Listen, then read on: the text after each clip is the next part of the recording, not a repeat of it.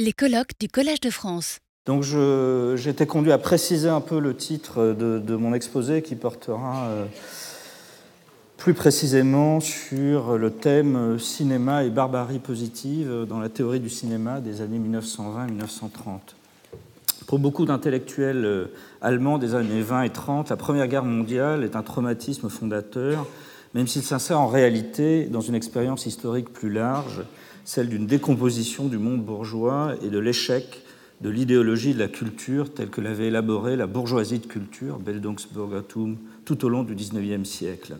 L'expérience de la guerre vient à cet égard confirmer une inquiétude sur la culture qui existait déjà avant 1914 et qui s'exprimait de façon virulente dans un discours de critique de la civilisation moderne, culture critique imprégnant une partie de la sociologie, de la philosophie, de la littérature et des arts.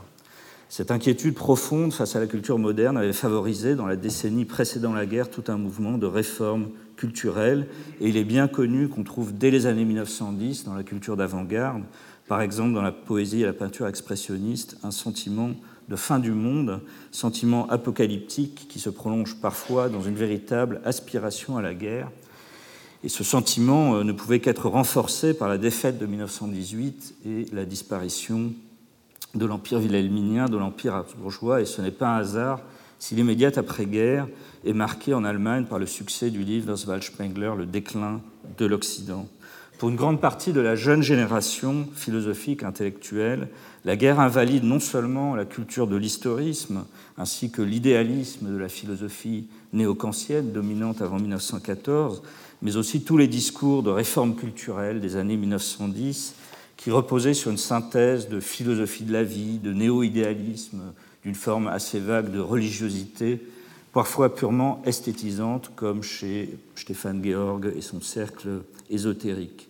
Après 1918, l'heure est plutôt au thème existentialiste, au décisionnisme, ainsi qu'un retour à l'objet.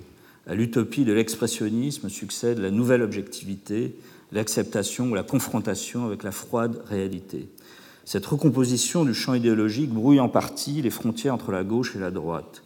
Certains, comme euh, Ernst Bloch, Rosenzweig et les deux penseurs dont je vais parler plus particulièrement, Walter Benjamin et Siegfried Krakauer, cherchent dans une tradition euh, messianique euh, des ressources nécessaires pour fonder une alternative à la fois au progressisme, mais aussi à ces discours de réforme culturelle qui n'ont pas su voir que la civilisation, ce qu'a montré la guerre, que la civilisation était travaillée en profondeur par la barbarie, et parce que Freud appelle désormais, à la suite de l'expérience de la guerre, la pulsion de mort. L'idée s'impose donc chez certains de ces intellectuels, et surtout chez Benjamin et Krakauer, que civilisation et barbarie sont imbriquées, que c'est au sein de la barbarie moderne elle-même qu'il faut trouver les ressources nécessaires à son, dépassement. Gérard Rollet a bien mis en évidence l'importance de l'idée de barbarie positive chez Walter Benjamin a montré comment c'était une clé pour comprendre son œuvre, en particulier ses écrits des années 1930, au moment où la montée du fascisme va réactiver une perception apocalyptique de la modernité qui s'articule aussi à une théorie des nouveaux médias et de leur portée révolutionnaire. Et Krakauer avait formulé des, des choses qui allaient dans ce sens. Et ce qui m'importe ici, c'est le rôle du cinéma comme lié à cette perspective d'une barbarie positive capable de subvertir la dialectique du retournement de la civilisation en barbarie. Pour Krakauer, comme pour Benjamin, le cinéma est organiquement lié à une civilisation moderne post-bourgeoise nourrie de l'expérience de la guerre. Dès l'avant-guerre, le cinéma avait suscité une opposition de la part des défenseurs des idéaux culturels de la bourgeoisie de culture. Le problème n'était pas seulement euh, l'origine foraine du cinéma, euh, euh, son appel supposé aux bas instincts, mais aussi la rupture qu'il représentait en tant que langage artistique dans le sillage de la photographie. Georg Simmel opposait dans son ouvrage sur Rembrandt la photographie, simple reproduction littérale qui en reste à la surface optique des choses, à la peinture de Rembrandt qui saisissait leur signification vivante, leur nécessité intérieure. Cette distinction faisait écho à l'opposition qu'élaborait Bergson entre l'intuition de la durée vivante et l'intelligence spatialisante et analytique qui obéit au mécanisme cinématographique de la pensée et s'éloigne du dynamisme vital créateur. Pour Krakauer, le lien entre le cinéma et la civilisation moderne, dans sa dimension mortifère, abstraite, traumatisante, se manifeste à plusieurs niveaux. Sociologiquement, le cinéma est intimement relié aux mutations qui vident les valeurs de la bourgeoisie de culture de leur substance. En effet, le cinéma s'adresse prioritairement aux nouvelles masses urbaines, au peuple des employés, qui sont à l'avant-garde d'une transformation de la société dans le sens d'une rationalisation accélérée. La nouvelle organisation du travail, dont les employés deviennent les victimes, inflige un démenti cinglant aux valeurs de personnalité, de subjectivité que véhiculait euh, le discours de la Belle donc. Or, les palais du cinéma, euh, dit Krakauer, offrent un asile à ces employés qui n'ont plus de valeur qui donne un sens à leur existence.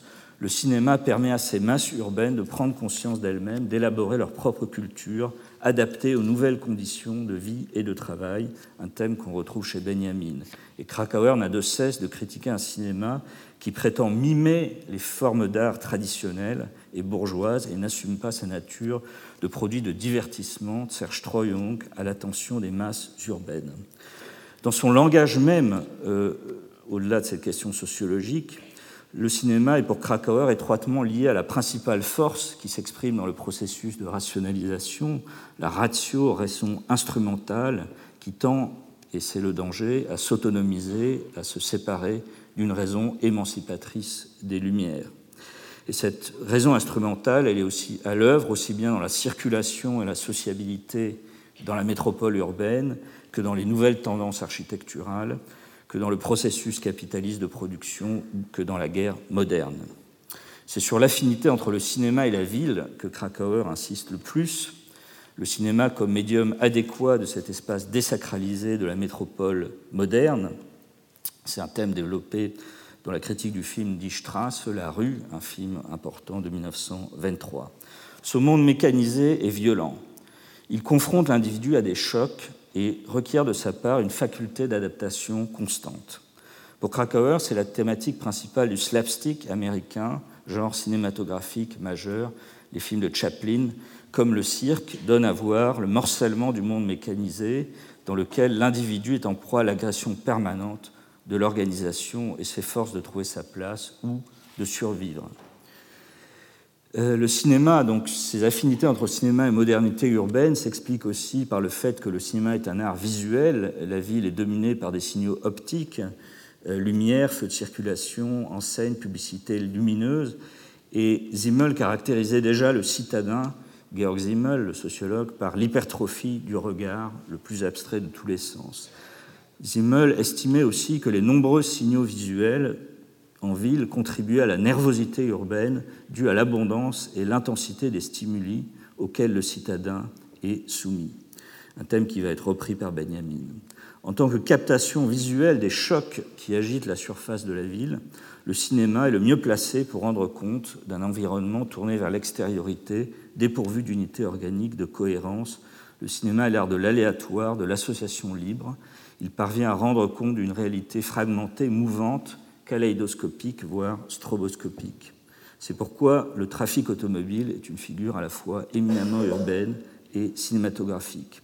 Donc le cinéma restitue la surface éclatée, agitée, agressive de la ville. Euh, et il a la capacité euh, aussi de se mouvoir, la caméra, de se mouvoir librement dans cet univers, cet univers qui ne peut plus être embrassé par un point de vue global fondamentalement l'affinité à un autre niveau, donc euh, l'affinité entre le, cinéma et la violence du monde mécanisé sous toutes ses formes s'explique pour Krakauer par le fait que le cinéma en tant que médium photographique est lui-même un dispositif mécanique qui ne capte pas, et on retrouve Zimmel, la continuité d'un sens comme le fait le souvenir, mais simplement une juxtaposition de points situés dans l'espace. Dans son essai de 1927 sur la photographie, Krakauer parle de la part de la photographie d'une jeune actrice de 24 ans et la compare à celle d'une femme de 24 ans, aujourd'hui grand-mère, prise plus de 60 ans auparavant dans un atelier. Cette grand-mère, vue d'aujourd'hui, sur cette photographie, a l'apparence d'une poupée à la fois ridicule et effrayante, d'une simple collection de détails décoratifs démodés là où le souvenir que nous pouvons avoir de cette grand-mère cristallise tout un vécu, confère un sens à son image, son portrait photographique est une pure collection de détails étranges coexistant dans l'espace. Et on a à nouveau ici cette distinction bergsonienne entre le temps durée et le temps-espace purement mécanique et analytique.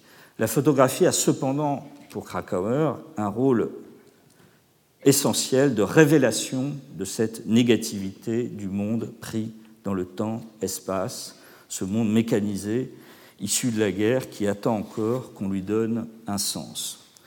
Toutefois, bon, Krakauer va introduire ici une distinction entre cinéma et photographie, euh, j'y reviendrai dans un moment.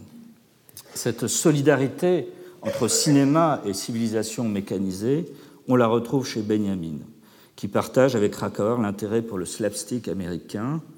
Et dans les années 1930, Benjamin posera dans un texte célèbre le problème en termes de perte de l'aura, euh, c'est-à-dire euh, de la perte de cette trame singulière d'espace et de temps.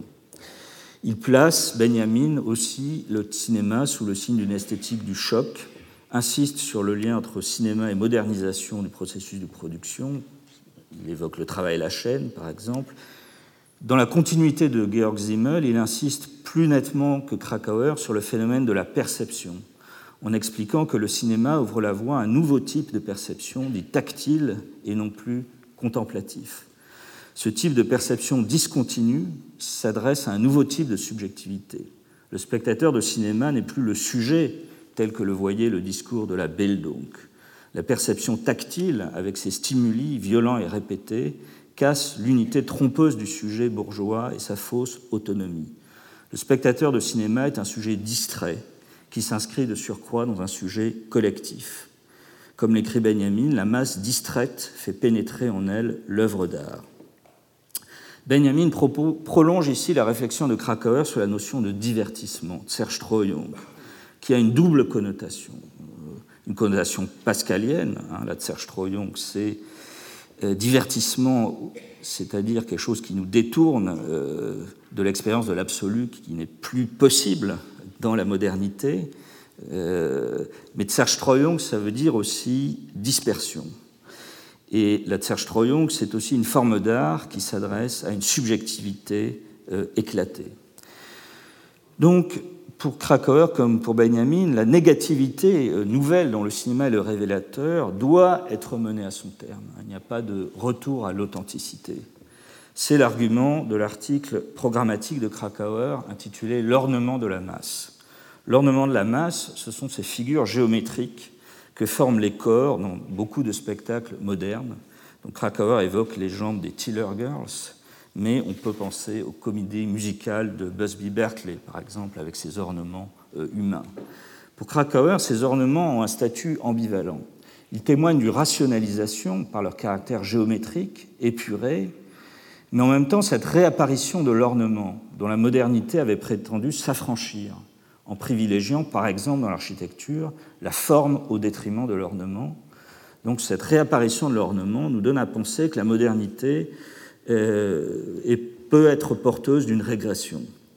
Et la seule réponse, nous dit Krakauer, est de poursuivre, c'est pour ça que je parle de barbarie positive, le processus de modernisation en complétant cette rationalisation inachevée, lourde de menaces de régression qui se sont aussi matérialisées dans la guerre, par une rationalisation émancipatrice. Le processus, je cite, conduit à traverser l'ornement de la masse, non à faire retour en arrière. Il ne peut avancer que si la pensée limite la nature et construit l'humain tel qu'il est en vertu de la raison. Donc, euh, cette rationalisation ouvre une perspective d'une sorte de recomposition, euh, si elle est menée à son terme, à condition de ne pas se limiter à la dimension instrumentale de la rationalité. Et dans le texte sur la photographie que j'évoquais avec la grand-mère, euh, Krakauer attribue au cinéma ce rôle d'ébranlement de la réalité, de réorganisation. Euh, le cinéma pourrait préfigurer, en particulier par le montage, et je pense que ce texte est marqué par la réception des films d'Eisenstein en Allemagne, donc se préfigurer par le montage un ordre alternatif, un monde recomposé, qui fonctionnerait, le cinéma fonctionnerait comme une sorte de rêve, hein, aussi un thème très présent dans la théorie du cinéma de l'époque. En tout cas, il est toujours clair que pour Krakauer, le cinéma contribue toujours à critiquer, à désamorcer la réalité qu'il montre, c'est-à-dire ce monde mécanisé et violent. Il introduit un point de vue ironique de mise à distance, hein, dans le slapstick, dans les films de Charlot par exemple. Euh, il produit un effet d'estrangement. Hein. il révèle l'exotisme du quotidien et c'est là la force du euh, slapstick. Donc, le de même que le chemin pour Krakauer passe par l'ornement de la masse, hein, par ce monde froid, rationnel, violent, il passe pour Benjamin euh, par la liquidation de l'aura, hein, qui doit être menée à son terme. Et pour Benjamin, le choc seule, en tout cas le Benjamin de ce texte-là, hein, euh, le choc est la seule forme de connaissance possible dans une époque marquée par la perte de l'expérience, une perte dont il faut prendre acte. Et le cinéma donc ouvre une sorte de dialectique au sein de cette rechute dans la nature que constitue le capitalisme et il ouvre une alternative à l'évolution irréductible du capitalisme vers le fascisme, c'est-à-dire la guerre. Hein, donc il ouvre le cinéma la possibilité d'un usage productif des nouveaux médias. Il est un art de la reproduction, mais il est en mesure de réparer la blessure infligée par la technologie moderne en adaptant l'appareil sensoriel à la violence des chocs et à la perte de l'expérience. La guerre moderne étant un visage euh, de la violence impersonnelle et mécanique euh, dont la rationalisation est porteuse, elle n'est jamais loin quand il est question de cinéma. Euh, pour Krakauer, évidemment, l'armée est un exemple d'ornement de la masse et il aura beau jeu, quand il verra plus tard les films de Leni Riefenstahl, d'appliquer cette théorie à la façon dont Leni Riefenstahl ornementalise les foules hein, dans Le triomphe de la volonté. Euh, pouvait s'appuyer sur le fait qu'il y avait deux faits en Allemagne, un lien fort entre l'industrie du cinéma et l'armée, c'est ce qu'il rappelle dans De Caligari Hitler, euh, le rôle de l'état-major dans la création de l'UFA, la grande société de production de films, et la guerre est très présente en tant que spectacle dans le cinéma des années 20, même si ce n'est pas forcément la première guerre euh, mondiale, hein, puisque les films sur la Première Guerre mondiale, de fiction en tout cas, apparaissent à la fin des années 20. Euh, mais la présence de la guerre dans le cinéma des années 20 va au-delà des films qui la représentent directement. C'est ce qu'a très bien montré l'historien du cinéma Anton Kess, hein, qui montre que tout un pan du cinéma de Weimar est placé sous le signe du traumatisme de la Première Guerre mondiale, aussi bien du point de vue de son langage que de ses thématiques. Et Kess part de shell shock cinéma, un shell shock étant le choc de l'obus, l'obusite, hein, ce stress post-traumatique affectant les soldats euh, du front. Et Kess montre comment on peut mettre en rapport le film Le cabinet du docteur Caligari avec les débats de l'époque sur les traitements de ce stress post-traumatique. Selon Kess, donc, la guerre technologique déshumanisée avec ses champs de bataille en forme de no man's land ne pouvait, plus, ne pouvait plus être représentée de façon réaliste. Elle appelait une destruction des standards de la représentation cinématographique, et c'est cette destruction que procède le cabinet du docteur Caligari en faisant le choix de décors volontairement antiréalistes, inspirés de la peinture expressionniste, mais en détournant euh, l'esthétique expressionniste, puisqu'il ne s'agit plus ici d'exprimer une utopie, une affirmation, mais un cauchemar, hein, de matérialiser un cauchemar. Et Keyes analyse sous cet angle toute une série de films marquants des années 1920, comme Nosferatu, Les Nibelungen, Metropolis. je n'entre pas ici dans les détails. Et ce sont ces mêmes films que Krakauer va analyser euh, dans son ouvrage De Caligari à Hitler, qui est un peu euh, ultérieur à la Seconde Guerre mondiale. Et donc, au cœur de ces analyses, il y a bien, même si Krakauer insiste dans ce livre sur ce qui préfigure le national-socialisme, c'est le thème de l'ouvrage, le traumatisme de la Première Guerre mondiale est bien présent dans l'ouvrage. Il est frappant de constater que tous les films analysés par Keyes ou Krakauer sont aussi, donc ces films du traumatisme, sont aussi les films les plus ambitieux, les plus achevés de la période, ceux qui vont le plus loin dans l'exploration des moyens esthétiques du cinéma, comme si le traumatisme et la violence étaient au cœur de l'esthétique cinématographique. Et c'est un thème de Krakauer et Benjamin, donc ce lien organique hein, entre guerre et cinéma. Krakauer, par exemple, note au début des années 30 que le film de Pabst Westfront 1918, je crois 4 de l'infanterie en français, constitue une avancée décisive en ce qui concerne l'utilisation du son au cinéma, et c'est aussi une étape très importante dans la représentation euh, de la violence. Ce lien entre représentation de la guerre et conquête du langage cinématographique est également mis en évidence par Laurent Verret qui rappelle dans son livre sur la Première Guerre au cinéma que les films de guerre américains avaient donné dans les années 20 le sentiment au public d'un renouvellement spectaculaire du langage cinématographique. Je cite, Tous ces films, en bombardant le spectateur d'impressions visuelles inédites, parviennent à évoquer le dynamisme, la mécanisation et le caractère destructeur du conflit.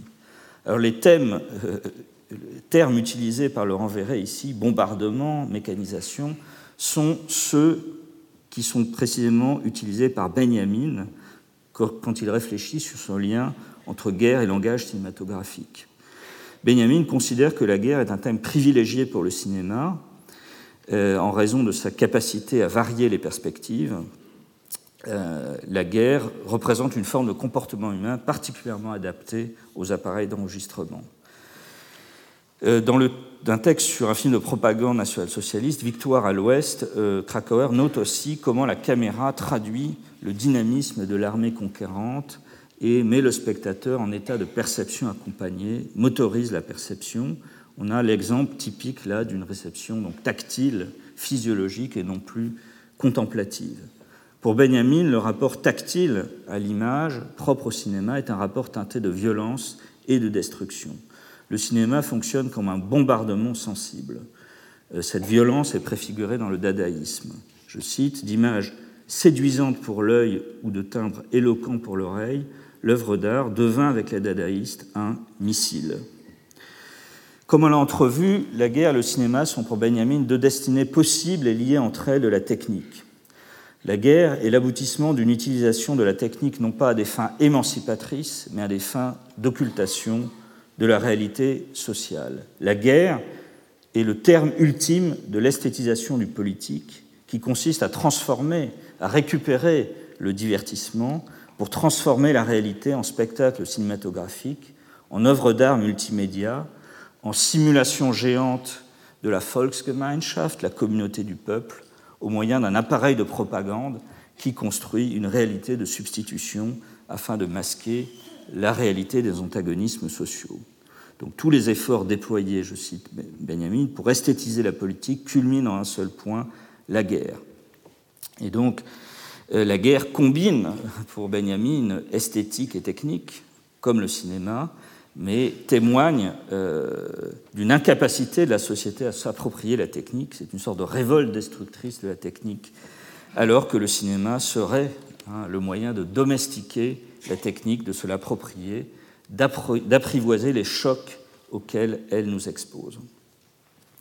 Voilà, donc euh, j'avais une dernière partie que je, résumerai sur la question de l'horreur, parce que euh, pour Krakauer, ce qui relie organiquement la guerre et le cinéma, à côté du mécanisme, la violence, c'est le rapport au choc, c'est le rapport à l'horreur, c'est-à-dire le cinéma comme capacité, médium particulièrement apte à représenter l'horreur, et en particulier l'horreur euh, de la violence mécanisée euh, moderne. Dans la théorie du film, donc, qui est un ouvrage ultérieur euh, du début des années 60, mais qui reprend toute cette théorie antérieure, Krakauer met au centre de sa conclusion deux films de Georges Franju, dont un, Le sang des bêtes, hein, qui est un film qui porte sur les abattoirs de la ville de Paris.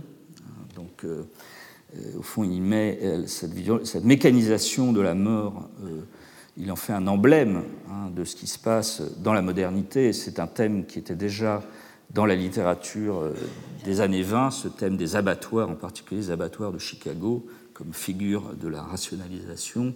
On trouve ça aussi chez l'historien de l'architecture Siegfried Giedion, qui a réfléchi sur cette question. Et donc euh, la théorie de Krakauer, euh, c'est que le cinéma est particulièrement euh, apte à représenter l'horreur que qu'il lie dans cette théorie du film à nouveau au choc. Hein. L'horreur fait partie des phénomènes qui excèdent et abolissent la conscience, la mettent en état de choc. Et comme il précisera, le précisera à nouveau dans une lettre à Hans Robert Jauss, le cinéma est sans concurrence quand il s'agit de montrer l'horreur et le secret de cette affinité résidant dans le fait que le cinéma lui-même le produit euh, du processus technique. Il y a un espèce de noyau d'impersonnalité dans le cinéma qui lui permet d'affronter l'horreur. À propos du film Housing Problems, un documentaire euh, britannique de 1935 qui montre la misère des slums, il dit Il semble que la souffrance humaine exige un reportage impersonnel.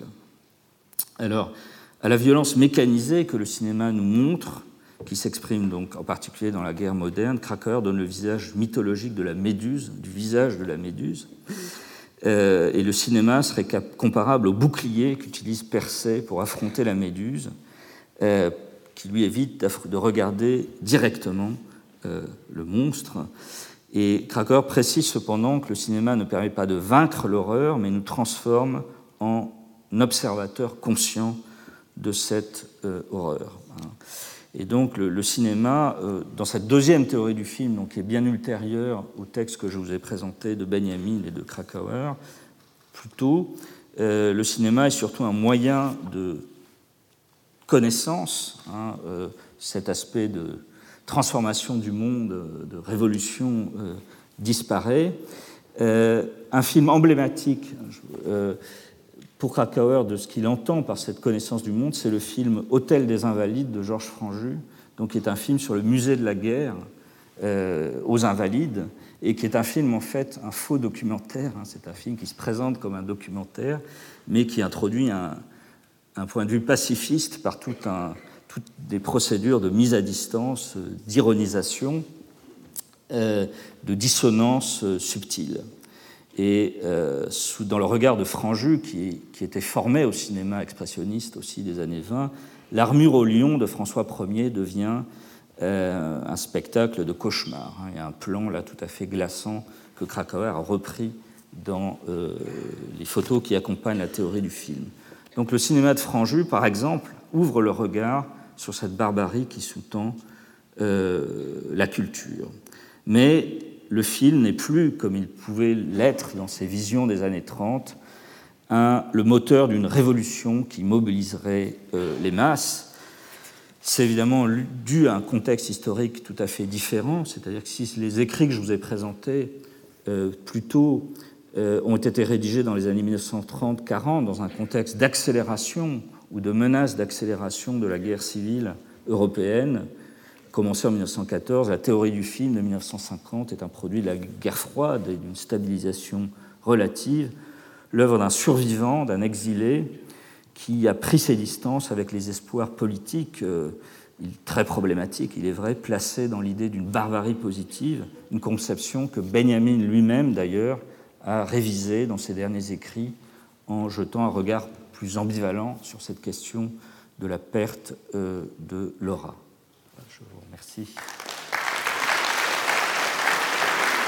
Retrouvez tous les enseignements du Collège de France sur www.colège-2-france.fr.